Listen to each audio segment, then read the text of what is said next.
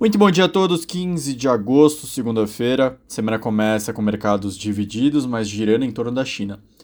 Indicadores foram decepcionantes na indústria, no varejo, no setor imobiliário, porém, a China, após isso, cortou as taxas de juros, dando alguma sinalização de estímulo, o que aumentou talvez o apetite a risco em algumas regiões. O dólar está se valorizando contra as principais moedas nessa segunda-feira.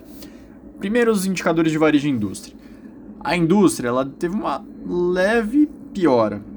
Ela tinha um aumento de 3,9 na comparação anual de julho, ela foi para 3,8. O mercado esperava 4,5, talvez isso tenha, pior, tenha jogado a favor de um sentimento mais negativo.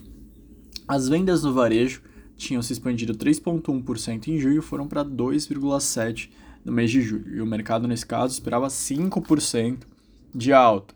O Banco Central da China, então, entrou em jogo, cortou a taxa de um ano para 2,75 e a de, e a de recompra reversa de 7 dias foi reduzida para 2%, o que dá um, um aumento no estímulo monetário local. O Banco Central também injetou liquidez de 400 bilhões de yuans, 59 bi de dólar, por meio dessa taxa de um ano, e 2 bilhões de dólares por meio de 7 dias. O setor imobiliário da China, que todo mundo está há um ano já atento, vendo se não tem algum problema, uh, um percentual a quase 30% de cidades fantasmas, construções que não levam a nada, enfim. As vendas de moradia, elas até melhoraram, elas tinham uma queda de 31,8 de janeiro a junho e foi para 31,4 de janeiro a julho.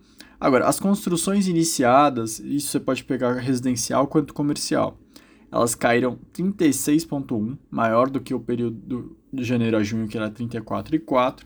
É uma visualização um pouco diferente aqui. Eles consideram então os primeiros seis meses e agora os primeiros sete meses.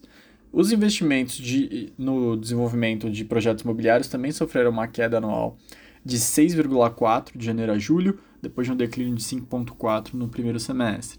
O preço das novas moradias nas 70 maiores cidades da China tiveram uma queda de 1,67 na comparação anual de julho, que é a maior redução em mais de seis anos. Ou seja, sinais de alerta na China principalmente em relação a commodities metálicas. Acredito que esse é um, um ponto de atenção para esse segundo semestre.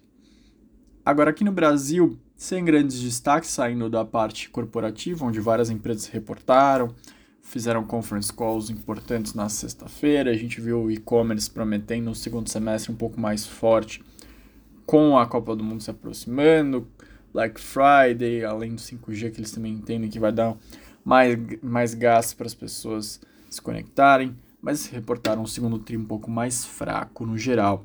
Varejistas, a gente teve algumas com destaque, principalmente as que são varejistas puras, mas a gente teve problema na parte dos, das financeiras dos bancos das varejistas. É, esse sim com inadimplência alta. Aqui no Brasil, essa semana, a agenda de indicadores é bem fraca.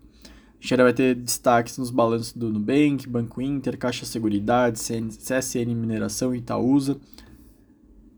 E na parte eleitoral, isso sim começa a ficar cada vez mais importante para o mercado de trabalho, para o mercado financeiro.